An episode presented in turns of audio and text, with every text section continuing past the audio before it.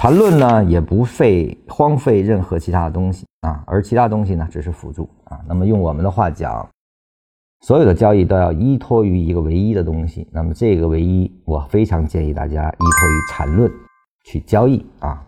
它是一个不一而一的东西，就是我不依据它去预测未来，但是我一定要依据它去交易啊。这就是不一和一什么？那么其他的东西是什么呢？很多预测的东西能不能做呢？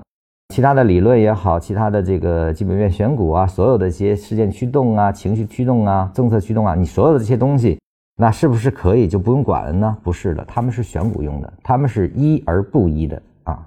啥意思呢？就是说，其他的这些交易之外的事情啊，比如有关选股、有关选板块啊、选市场环境，所有的这些东西，都是用来锁定交易对象的，而不是用来直接交易的。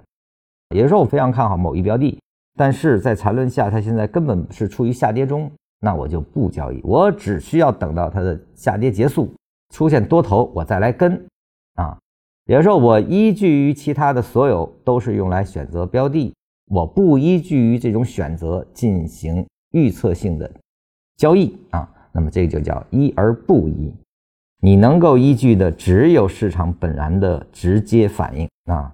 只有缠论才是这个市场真实的直接反应，在这个直接反应下，我们来构建交易体系啊，依据于这个不去预测而只做跟随的应对啊，这就是学缠论的最根本的用途。